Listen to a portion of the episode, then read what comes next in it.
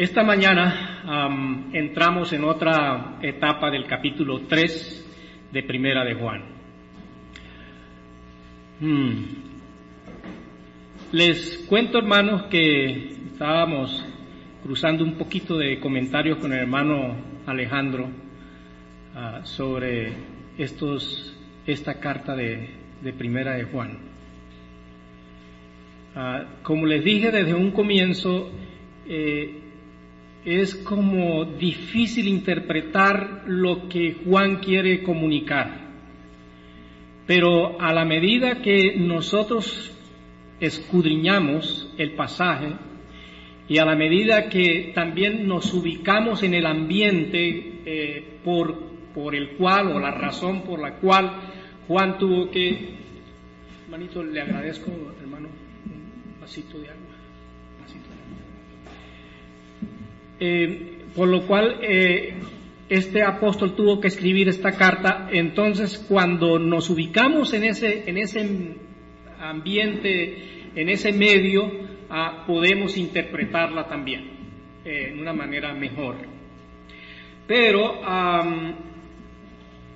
para entrar hoy como en el tema de lo que queremos o quiero compartir con ustedes y que el Señor me ha enseñado a mí porque tengo que decirles que lo que yo estoy enseñándoles realmente ha sido que el Señor me ha dado la enseñanza de la palabra, me ha corregido y exhortado en, en muchas cosas mientras la leo y eso es lo que quiero compartir con ustedes en esta mañana.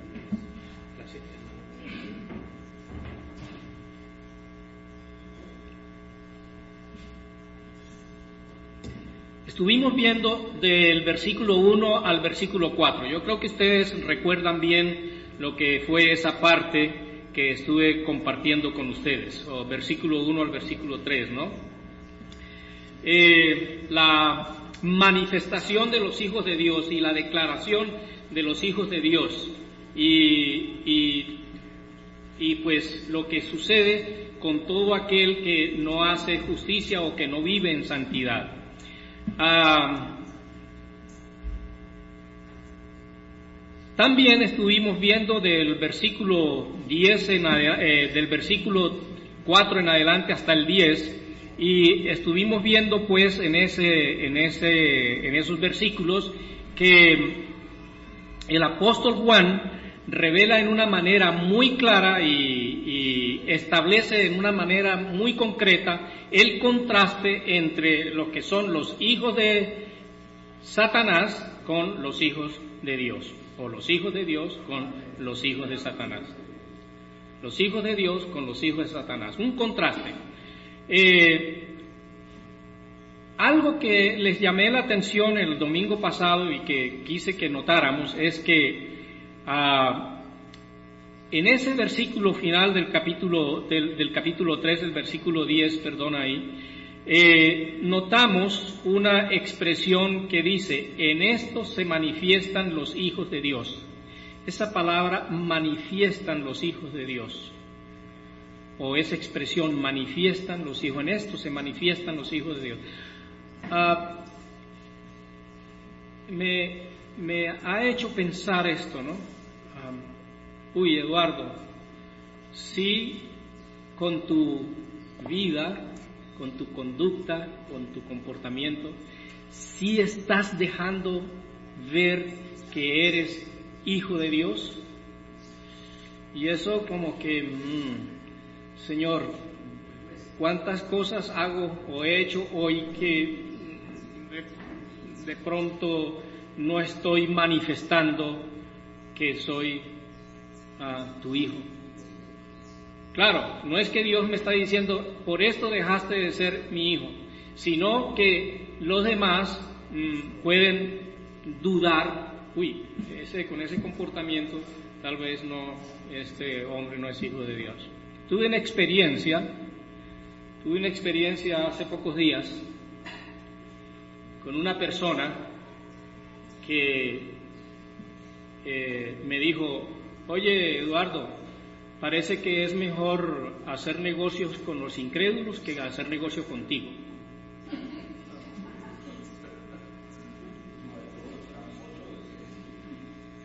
Entonces, yo me... Bueno, podría preguntarles a ustedes, ¿qué creen ustedes cómo reaccioné? Mm. ¿Ah? ¿Sorprendido? Mire, uno tiene en cosas como esas, uno tiene que hacer también, ojalá, una evaluación, una valoración rápida en cuanto a la posición que yo tengo en Dios o con Dios. Puede ser que una expresión de esas y una palabra de esas de una persona que no estoy seguro que es hijo de Dios, no tiene por qué moverme. Porque ¿quién eres tú para juzgar a tu hermano? Y y esto también me hizo pensar, ¿qué cosas hago yo como hijo de Dios que puede molestar a una persona que no es hijo de Dios? Entonces, quiero que estemos evaluando un poco esto. Cuando nosotros vivimos vidas santas y actuamos en una manera justa, ese actuar y ese vivir es un, un golpe permanente al que no es hijo de Dios. Por eso el mundo os aborrecerá. Bien, vamos a mirar el pasaje que corresponde al estudio que vamos a dar inicio en esta mañana y el estudio que vamos a dar, al que le vamos a dar inicio esta mañana, lo vamos a titular, póngale cuidado, así.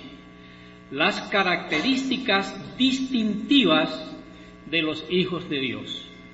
Las características distintivas de los hijos de Dios.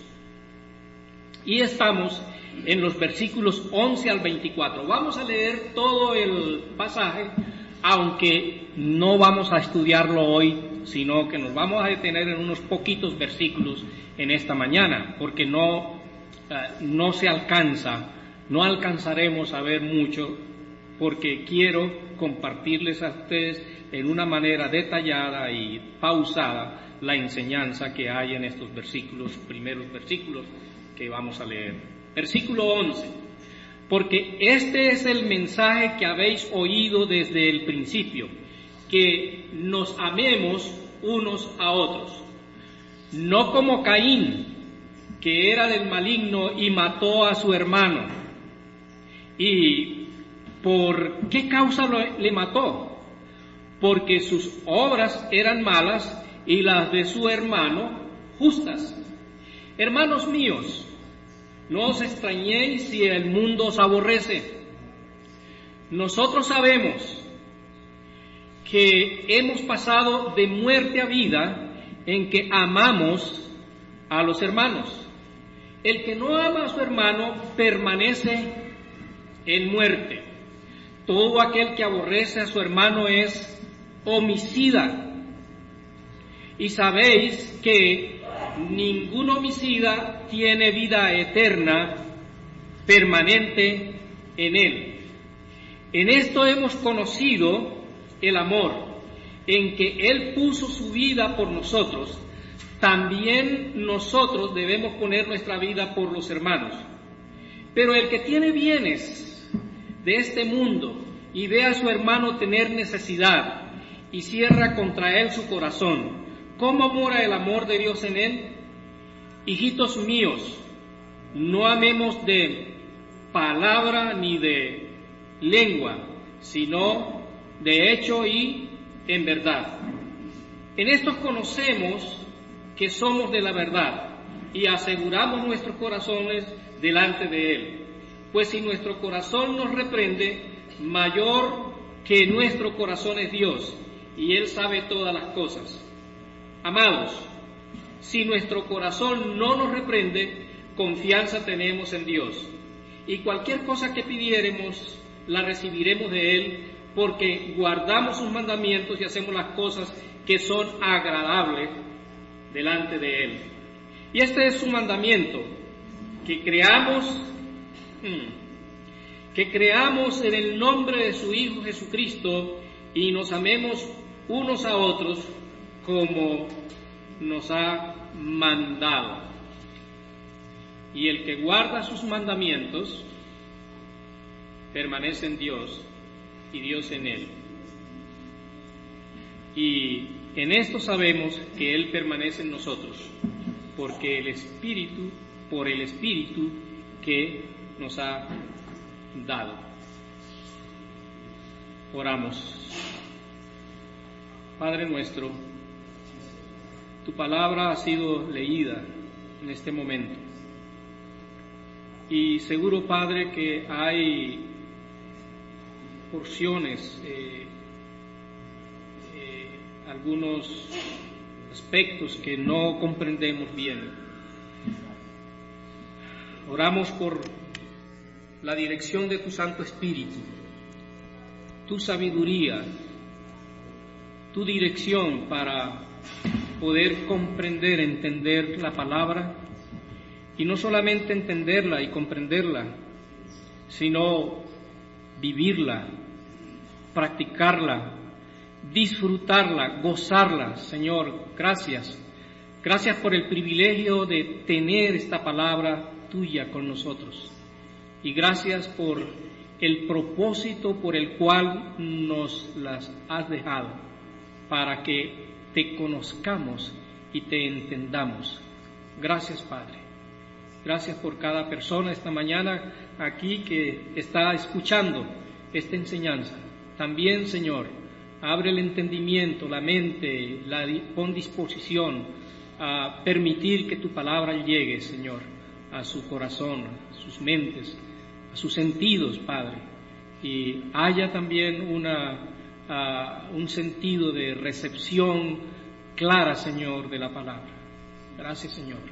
En tu nombre oramos. Amén.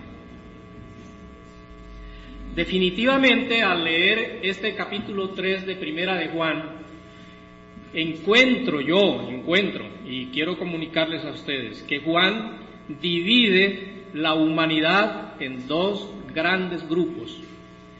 El grupo de los hijos de Dios y el grupo de los hijos del maligno. Así. No se asusten es que la palabra lo dice así. ¿Y usted sabía que Cristo enseñó que hay dos lugares? Un lugar que se llama cielo, o la gloria, o el paraíso, y otro lugar que se llama infierno. Entonces, si hay dos grupos grandes, uno que es el grupo de los hijos de Dios y el otro que es el grupo de los hijos del maligno, y hay dos lugares, un lugar que es el cielo y otro lugar que es el infierno, entonces ya podemos concluir para quién y para quiénes pues es cada uno de esos lugares.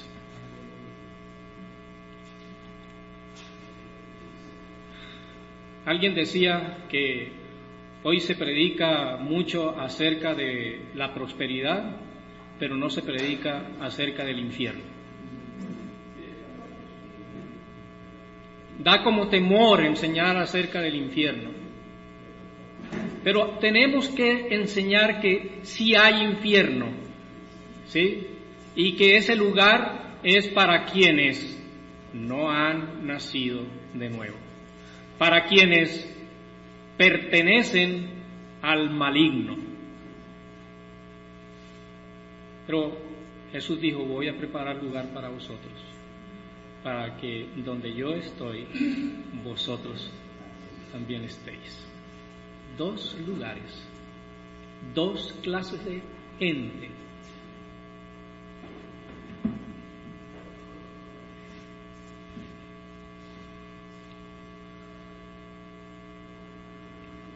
Bien, para quienes han nacido de nuevo, para quienes hemos nacido de nuevo, el apóstol Juan profundiza en estos versículos que hemos leído profundiza en la vida de amor, póngame cuidado, en la vida de amor, profundiza en la práctica del amor entre los hijos de Dios. Y es que decimos, bueno, ¿por qué el apóstol Juan se dedicó, se dedicó a escribir sobre el amor? Si nosotros vemos el Evangelio de Juan, amor. Y si vemos las cartas de Juan, amor. Y se dedicó a escribir sobre el amor. Pero no solamente lo está escribiendo, ni está definiendo, ni está este, levantando esa palabra, sino que en esta carta que estamos analizando y estudiando, este, Él quiere que el creyente, el Hijo de Dios, viva una vida práctica o una vida en la cual practica el amor. Y ahora, ¿cómo un creyente puede practicar el amor? Déjenme, hermanos, explicarle lo siguiente. Un creyente practica el amor no por su propia voluntad, sino porque ese amor que él puede practicar es un amor que le ha sido dado. Pablo dice que el amor ha sido derramado en nuestros corazones por el Espíritu Santo.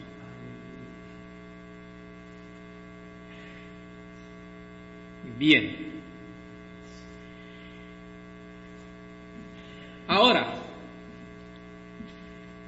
Pablo dice que el amor, allá en Gálatas, en el capítulo 5, en el versículo 22, él presenta el amor como un fruto del Espíritu Santo.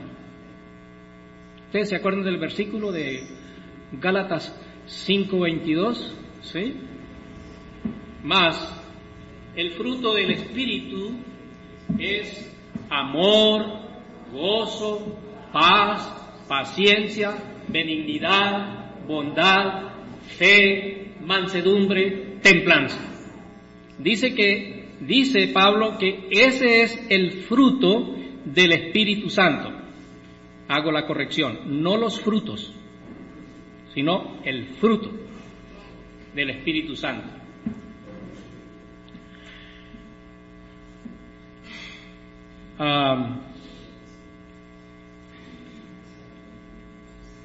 la experiencia sobre la palabra fruto o hablar del fruto es que el fruto en un árbol se exhibe o el árbol exhibe el fruto.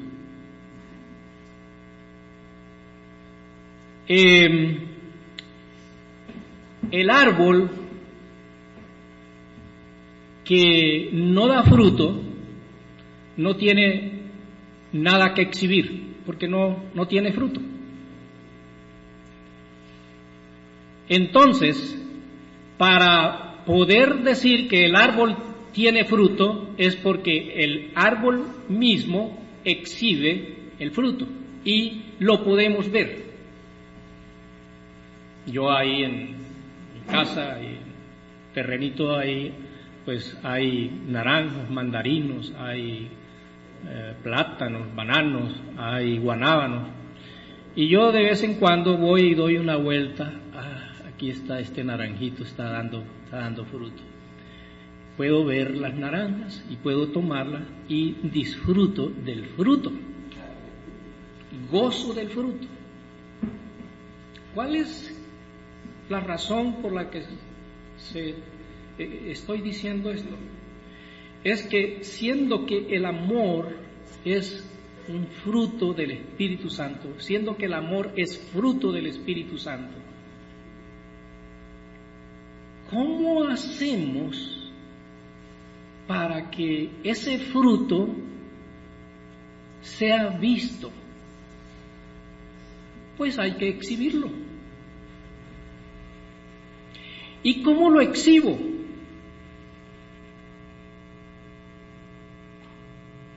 en la práctica. En la práctica. Bien,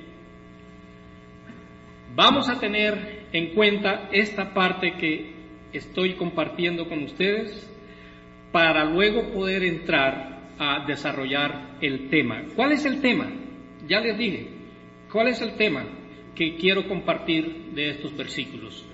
Las características distintivas de los hijos de Dios. Bajo ese tema quiero compartir cuatro pequeños temitas y quienes escriben y toman nota de la enseñanza, pues escriban estos cuatro temitas. El primer temita que voy a compartir con ustedes se llama, el Hijo de Dios tiene una conducta genuina de adoración al Padre. De pronto es muy larga, pero no. Entonces, conducta de adoración, una conducta genuina de adoración al Padre. El segundo temita que voy a compartir es, el Hijo de Dios testifica permanentemente que ha nacido de nuevo para vida eterna. Testifica permanentemente que ha nacido de nuevo para vida eterna. El tercer temita es que el Hijo de Dios ama sacrificial y permanentemente. Ustedes dirán, bueno, ¿cómo vamos a estudiar todo eso? Tranquilo, vamos a estudiarlo. Hoy no lo vamos a ver todo, hoy apenas vamos a ver un comienzo de todo esto. El Hijo de Dios ama sacrificial y permanentemente. Y el último temita que estaremos viendo es el Hijo de Dios testifica por su conducta su posición segura como Hijo de Dios. Su posición segura como Hijo de Dios. ¿Cuál es el primer temita que voy a compartir?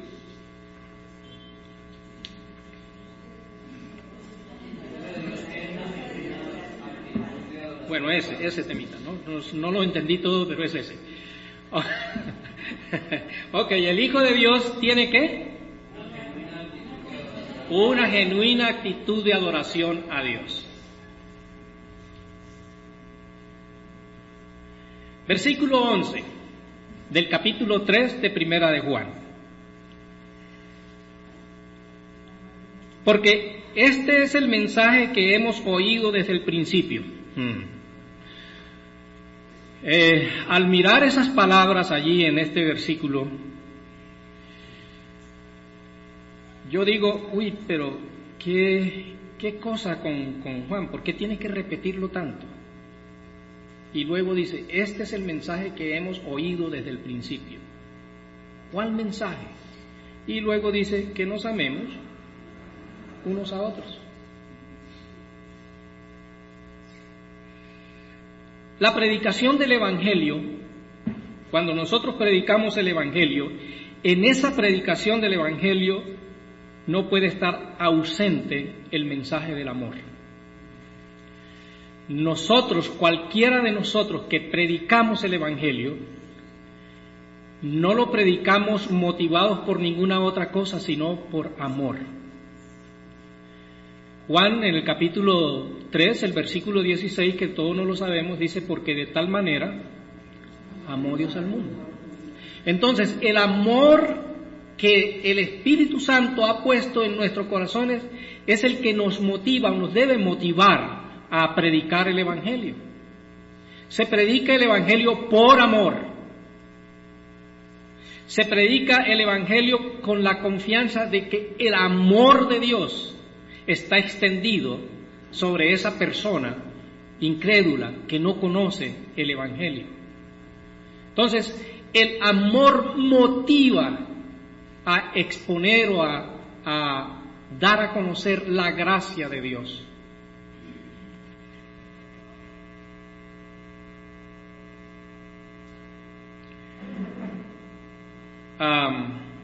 ¿Será que ¿Alguno de nosotros, de los que estamos aquí, nunca ha escuchado esa enseñanza de amarnos unos a otros? ¿Será que por primera vez lo está escuchando esta mañana? Yo no creo, ¿cierto? Yo creo que esa expresión de amarnos unos a otros la hemos escuchado uh, desde que éramos niños. Pero la hemos escuchado. Pero sí nos amamos unos a otros. Recuerden que Juan tiene que está enfrentando un problema de mala enseñanza, mala doctrina, falsa doctrina en la iglesia por causa del gnosticismo. Y ustedes recuerdan la actitud del gnosticismo. Vivan como quieran vivir. Eso está en la carne, la carne es materia y eso no afecta el espíritu. Pero Juan lo que está diciendo es, si ustedes viven y se comportan sin amor, esto no corresponde a un hijo de Dios.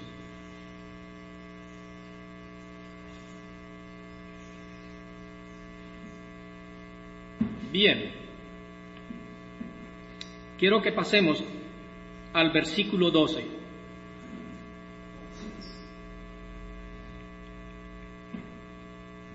Entonces, estamos hablando del tema esta mañana, el Hijo de Dios tiene una conducta genuina de adoración al Padre. Versículo 12. No como Caín. Ahora, podemos relacionar el versículo que acabamos de leer, versículo 11, y luego entra Juan a decir, no como Caín. Es decir, lo que está diciendo, hombre, no amemos como Caín. Ahora, podríamos decir, pero ¿sería que Caín sí amaba o no amaba? No, vamos a ver un poquito, un poquito de eso. Bien, no como Caín, que era del maligno y mató a su hermano. Pero el versículo sigue diciendo, ¿y por qué causa le mató? Porque las obras de Caín eran qué? Malas. Y las obras de Abel, ¿cómo eran? Justas. Y podríamos cambiar esa palabra justas por otra palabra. Las obras de Caín eran qué? Buenas. ¿Ah? Las, cosas de, las cosas de Caín, las obras de Caín eran qué? Y las de Abel eran qué? Buenas. Pero podemos cambiar esa palabra buenas por otra palabra. Yo les enseñé, es que estoy poniéndolos en un examen. Yo les enseñé que la palabra justa o el justo o la palabra justo o justa tenían, podíamos reemplazarla por otra palabra.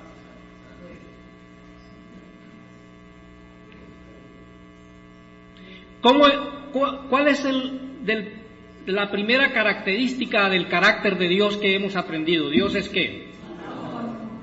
Dios es amor. ¿Y qué otra cosa es Dios? Dios. Dios es qué? Santo, Dios es santo. Y nosotros somos hijos de Dios. Y si somos hijos de Dios, ¿qué somos nosotros? Santos. Y si, y si Abel era santo, ¿Cómo las cosas que él hacía, de qué carácter eran? Cosas que santas. Porque un santo lo que hace es santo. Entonces, volvemos a mirar el, versículo. Porque las obras de Caín eran malas y las de su hermano eran qué? Santas. Eran santas. Bien. El versículo dice en una manera clara que Caín era el maligno. Pero si aquí dice que las obras de Abel eran santas o eran justas, entonces ¿de quién era Abel? De Dios, muy bien. Y el que viene de Dios, el que proviene de Dios, proviene de santidad. Y si yo provengo de Dios, provengo de santidad. Y esa es la naturaleza que ahora tengo soy un hijo de Dios santo.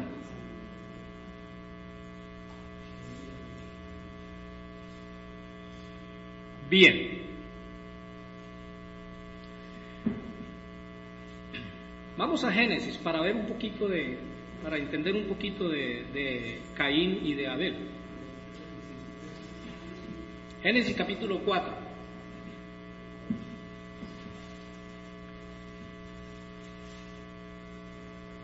Recuerden que el énfasis que está diciendo, que como empieza Juan el versículo 2 es no como Caín. Bien, vamos a ver Génesis capítulo 4 versículo 1 al 5. Conoció Adán a su mujer, ya ustedes saben qué quiere decir eso. Conoció Adán a su mujer Eva, la cual concibió y dio a luz a Caín. Y Eva dijo, por voluntad de Dios he adquirido varón. Después dio a luz a su hermano Abel. Y Abel fue pastor de ovejas. Y Caín fue labrador de la tierra. Versículo 3. Y aconteció que pasando el tiempo, andando el tiempo, que Caín, ha cuidado bien a esto, que Caín trajo del fruto de la tierra una qué? Una ofrenda. ¿Para quién? ¿Para quién era la ofrenda? Para Dios. Ahí está claro, ¿cierto? Hasta ahí vamos bien. Trajo una ofrenda para Dios. Versículo 4. Y Abel trajo, note las palabras que siguen, y Abel trajo también. Ah, muy bien. También de lo primogénito de sus ovejas, de lo más gordo de ellas, ¿sí? También trajo ofrenda. Pero ¿qué pasó? Y miró Jehová con agrado a Abel y a su ofrenda. A mí me llama la atención el orden en que están las palabras, porque podríamos decir, y miró Dios con agrado la ofrenda y a Abel.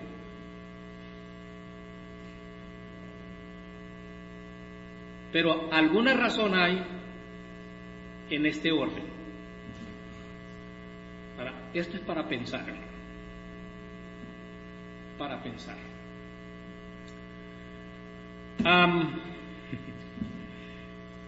y por eso les digo que lo que estoy compartiendo es porque yo he tenido que me puesto a pensar y miro miro el texto cómo está escrito ¿no?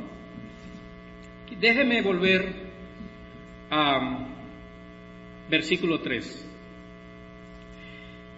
y aconteció que andando el tiempo que Caín trajo del fruto de la tierra una ofrenda a Jehová. Y el versículo 4, y Abel también. En el orden de tiempo, si, si tenemos que, que hablar de esa manera, en el orden del tiempo, ¿quién trajo primero la ofrenda? ¿Caín o Abel? Caín trajo primero la ofrenda. Entonces podemos decir, Caín tuvo la iniciativa de dar ofrenda a Dios. Mm. Ahora yo puedo hacer otra pregunta. Es que me gusta, me gusta hacer preguntas, porque las preguntas nos ayudan a, a analizar, evaluar. Ahora hago otra pregunta.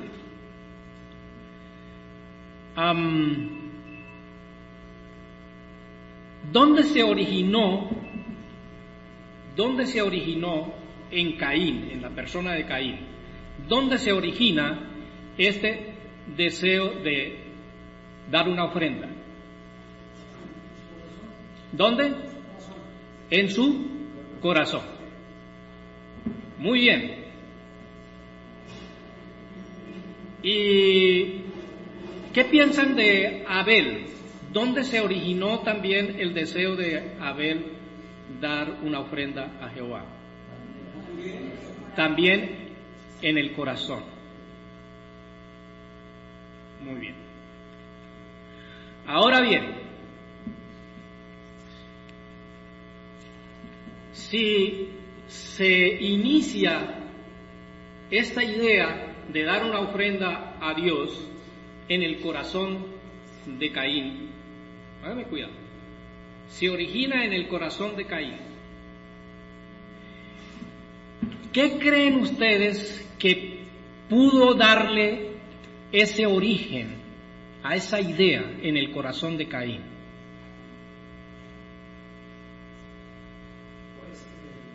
¿Qué pudo darle origen a esa idea?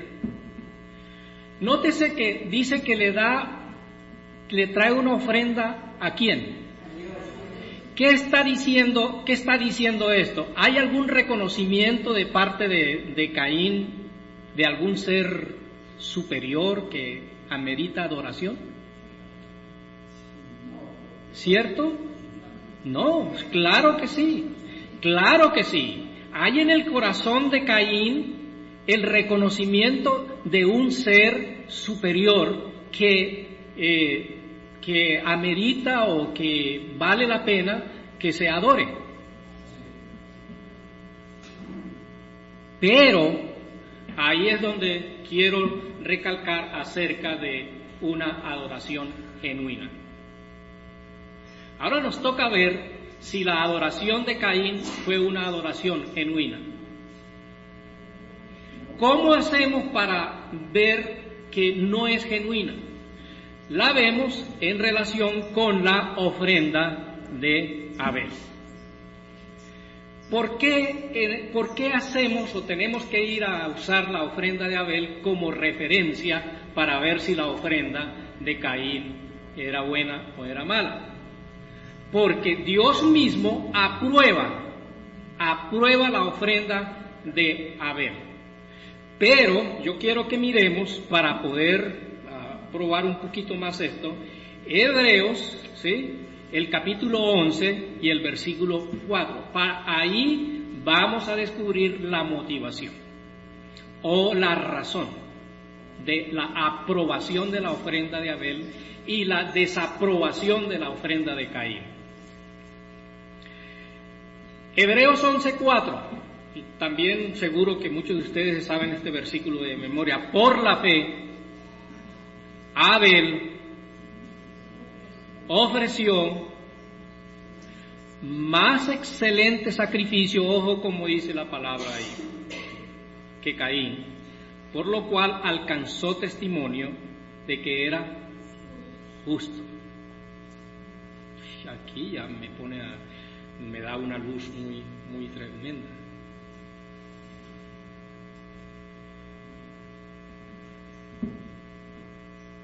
Alcanzó testimonio de que era justo, dando testimonio, dando Dios testimonio de sus ofrendas. Nótese que no dice de su ofrenda. Aquí ya la pone en plural. Pero, bien, Tendríamos que eh, profundizar más en eso, pero vamos a dejarlo ahí. Dando testimonio de sus ofrendas y muerto aún, habla por ella. Bien. ¿Cuál fue la motivación o cómo fue el proceder de Abel al traer la ofrenda a Dios? ¿De qué manera la trajo? La trajo por fe. Por fe. Pero, ¿por fe en qué?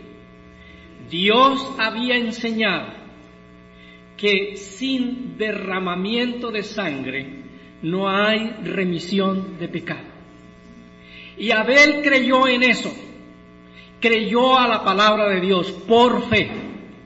Y por fe trajo la ofrenda al Señor. Ahora hagamos una evaluación del fruto de la tierra trajo Caín ofrenda al Señor. ¿Qué podría ser fruto de la tierra? ¿Pueden imaginarse qué sería? Trajo unas papas, trajo qué? ¿Ah? Bueno. ¿Y, ¿Y qué tocaba hacer con el sacrificio cuando se llevaba sacrificio de ofrenda, eh, ofrenda de sacrificio al Señor? ¿Qué se hacía con eso que se llevaba al altar? Había que, ¿Qué había que hacer con, con lo que se llevaba al altar? Había que cortarlo. Primero había que cortarlo. Había que degollarlo. Y el cordero al degollarlo, ¿qué derramaba? Derramaba sangre. Y cuando se cortaba la papa, se cortaba la uyama, se cortaba, ¿qué fue lo otro que dijo hermano Horacio? Otra fruta, alguna, botaba sangre. Por más jugo que bote, no es sangre.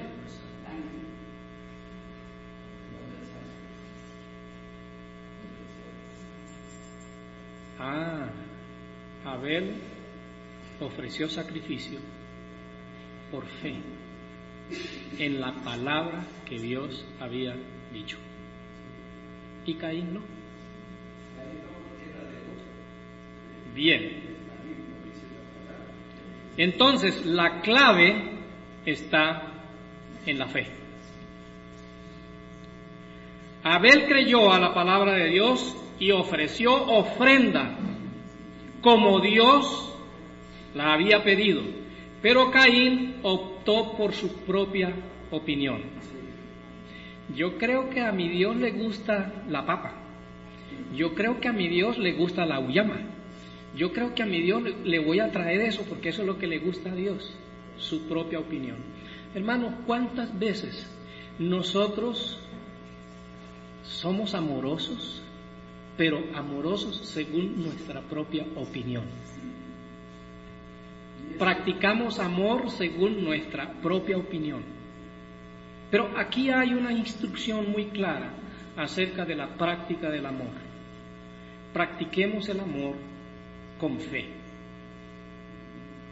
Con fe, creyendo lo que Dios nos ha mandado. No como Caín, dice la palabra, no como Caín. ¿De quién era Caín? Caín era del maligno. Y las cosas del maligno eran las que estaban puestas en el corazón de Caín. Pero Abel ofreció un sacrificio conforme a la palabra de Dios. Y eso era lo que estaba en el corazón de Abel. Y Jesús dice que de la abundancia del corazón habla la boca. ¿Hay abundancia de la palabra de Dios en su corazón? Porque esa abundancia de la palabra es lo que le hace vivir una vida de amor, en una manera práctica del amor. Bien,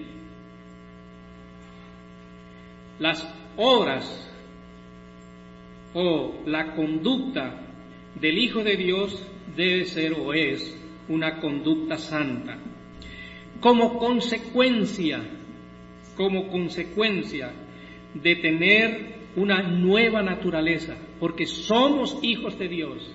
Y al ser hijos de Dios tenemos la naturaleza divina, tenemos la naturaleza de Dios, Dios es santo, somos hijos de Dios. La vida del creyente entonces debe ser una continua adoración al Padre una adoración genuina, una adoración genuina, no una adoración como la de Caín, sino una adoración por fe, en lo que es Dios para nosotros y en lo que nosotros somos en Dios. Hermanos míos, el versículo 13. Entonces, no que no os extrañéis si el mundo os aborrece. Bueno, volvemos al caso de Caín. ¿Por qué aborreció Caín a Abel? Dice que porque sus obras eran, porque las obras de Caín eran malas y las obras de Abel eran buenas. ¿Había un contraste? había un contraste. ¿Sí? Cuando, cuando, cuando, los, cuando los no creyentes nos aborrecen, algo tiene que estar viendo en nosotros de diferencia que nos le provocamos aborrecimiento. Al no ser hijos de Dios, al ser hijos del maligno, no podemos ser compatibles. Y hay aborrecimiento de parte del incrédulo para con el Hijo de Dios. ¿Alguna vez usted ha sufrido bullying? ¿Le han hecho bullying? Ahí, Diomer, a Diomer le hacen bullying por ahí a veces, ¿no? ¿Cierto, Diomer? ¿Qué era? El hermano, el hermano, el, hermano Diomer, este, Rosenberg le hace bullying, ¿cierto? Oiga, hermano, practique el amor con el hermano Diomer, no le haga bullying. Este, yo, yo sufrí en mi tiempo de juventud y de estudiante, sufrí del bullying. ¿Sabe por qué? Porque era cristiano, porque era hijo de Dios. Y me hacían bullying porque no iba a las fiestas de mis compañeros. Era raro, una persona rara, ¿no?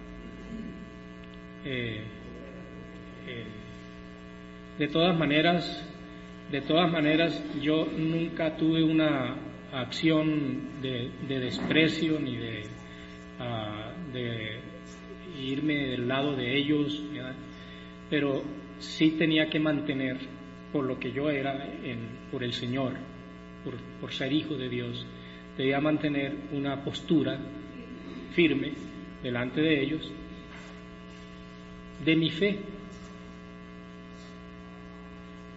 Y, y al punto pues que aunque eh, traté de, compartir con ellos mi fe, algunos hasta logré llevarlos a campamentos de jóvenes para que escucharan la palabra y, bueno, este, y hasta el día de hoy todavía mantengo por lo menos con uno de mis compañeros que no es creyente, mantengo buena relación y nos, nos comunicamos permanentemente.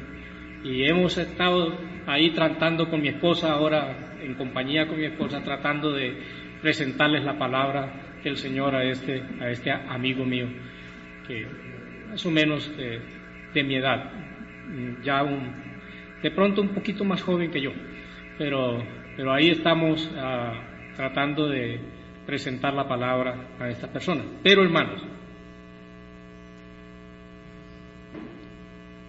estoy hablando en un sentido de un ambiente que definitivamente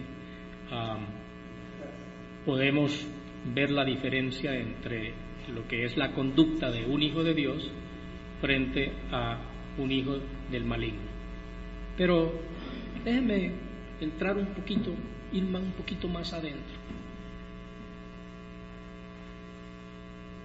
¿Qué dice su esposo o qué dice su esposa de usted en cuanto a la práctica del amor? ¿Practica usted su practica usted el amor con sus hijos, con su esposa, con su esposo como lo practicó Abel con su hermano Caín?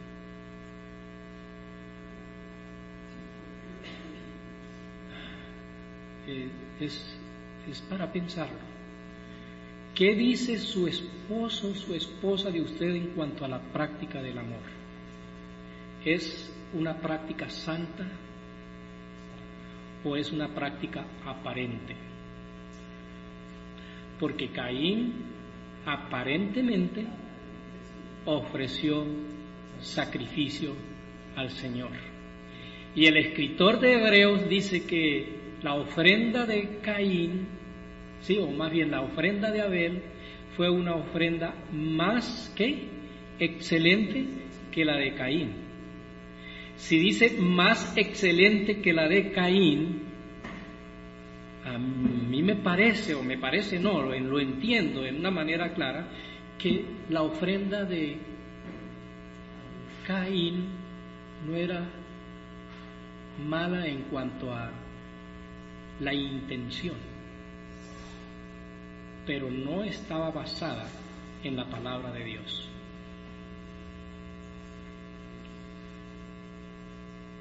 Nosotros podemos ser practicantes de amor, pero lo hacemos según nuestra opinión y no según la palabra de Dios. Hay un, un modelo que me ha llamado mucho la atención para hablar sobre esto, de una persona que ustedes conocen en el libro de Hechos en el capítulo 10, un señor llamado Cornelio. ¿Sí se acuerdan de ese señor? Y este señor, según la descripción que nosotros vemos ahí en el libro de Hechos, en el capítulo 10, dice que este hombre era piadoso.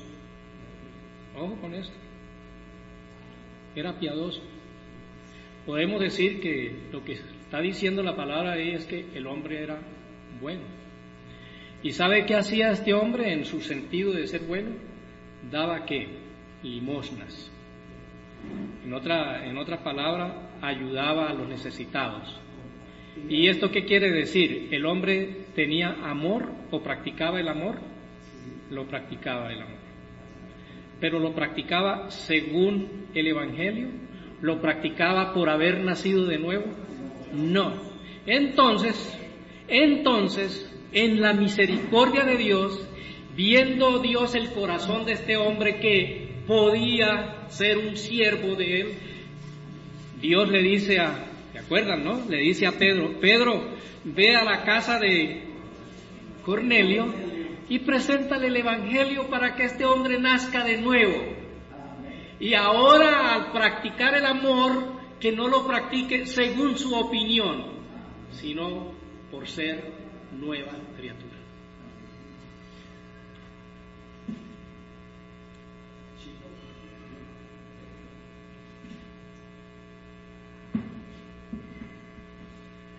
Adoración genuina.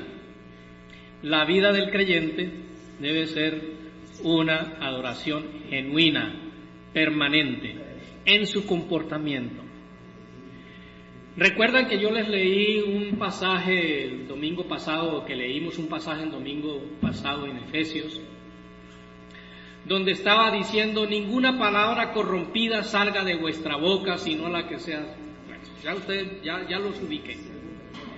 Entonces, cuando, cuando yo estoy en, en mi relación con los demás, en el compartir con los demás, tengo que también evaluar esa manera de compartir. ¿Lo estoy compartiendo en amor o estoy compartiendo, no, me toca porque me toca?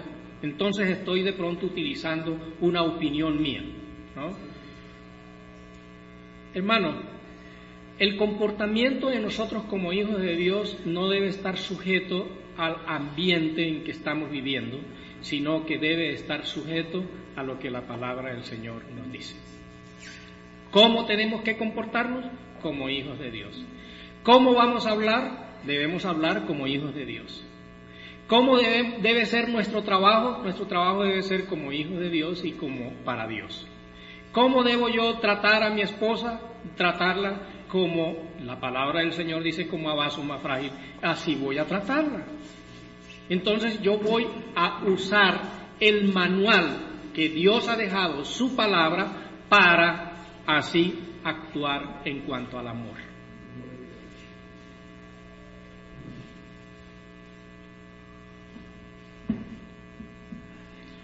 Entonces, el Hijo de Dios tiene una conducta genuina de adoración, no porque Él ha querido en su propia voluntad, sino porque el Espíritu Santo, que ha sido derramado en nuestros corazones,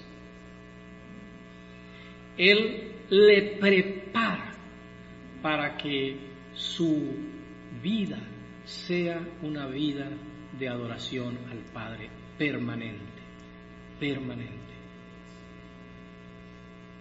Cuando usted sienta ahí que el Espíritu le está redarguyendo sobre alguna cosa, es porque está dándole orientación para limpiar, para quitar, para creer en la sangre del Señor Jesucristo que le limpia de todo pecado y así tener vidas de adoración al Padre permanente. Ahí está el Espíritu, eh, escudriñando y también redarguyendo. Hermanos míos, no os extrañéis si el mundo os aborrece. En Juan en el capítulo 17, el versículo 14 dice, yo les he dado tu palabra y el mundo los aborreció, porque no son del mundo, como tampoco yo soy del mundo. Y ahí mismo en el versículo 16 dice, no son del mundo como tampoco yo soy del mundo.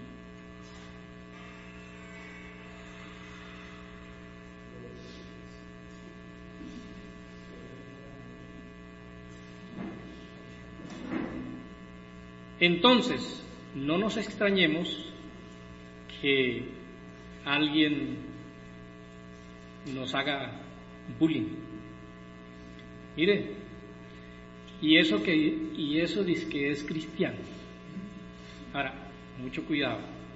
Usted puede identificarse como cristiano, toca evaluar, sí, sí lo es, porque si lo es y está haciendo cosas que están dando un mal testimonio ante el mundo, pues el mundo le va a caer. Pero si hace cosas santas, pues el mundo también le va a caer porque no se conforma al mundo. Pablo en Romanos 12 dice, no os conforméis a este mundo Hermanos, por más bonito que sean las bonitas que sean las cosas que el mundo ofrece, tengamos cuidado. Pongamos, tengamos la posición que nos corresponde, la posición de hijos de Dios.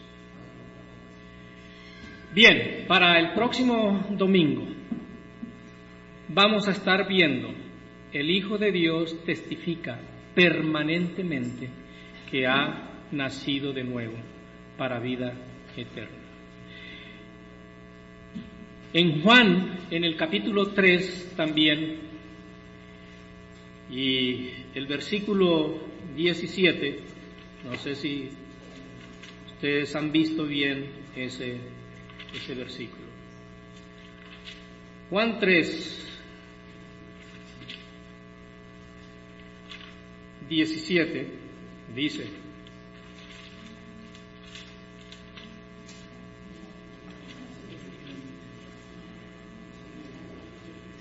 porque no envió Dios a su Hijo al mundo para condenar al mundo, sino para que el mundo sea salvo por él. Y sigue diciendo, el que en él cree no es condenado, pero el que no cree ya ha sido condenado. ¿Por qué?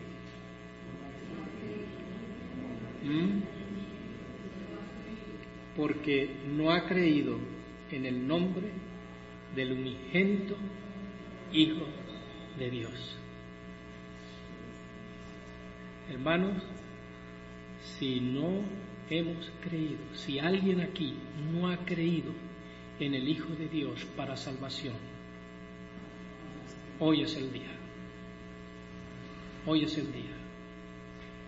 Decida pertenecer al grupo de los hijos de Dios, porque los que pertenecen al grupo del maligno les espera condenación. Padre, gracias por la palabra.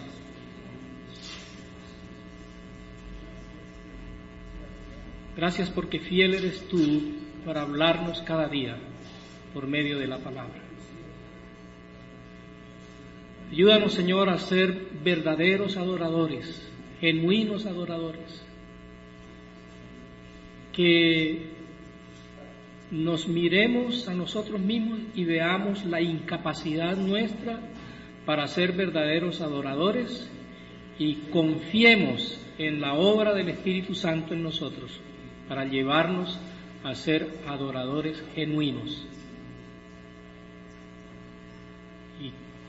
Ayúdanos, Señor, a que nuestra vida diaria sea ese testimonio de adoración a ti por la manera como tratamos, hablamos, nos comportamos, la conducta de cada uno, Señor. Gracias, Padre Santo, por esta oportunidad de presentar la palabra. En tu nombre oramos. Amén.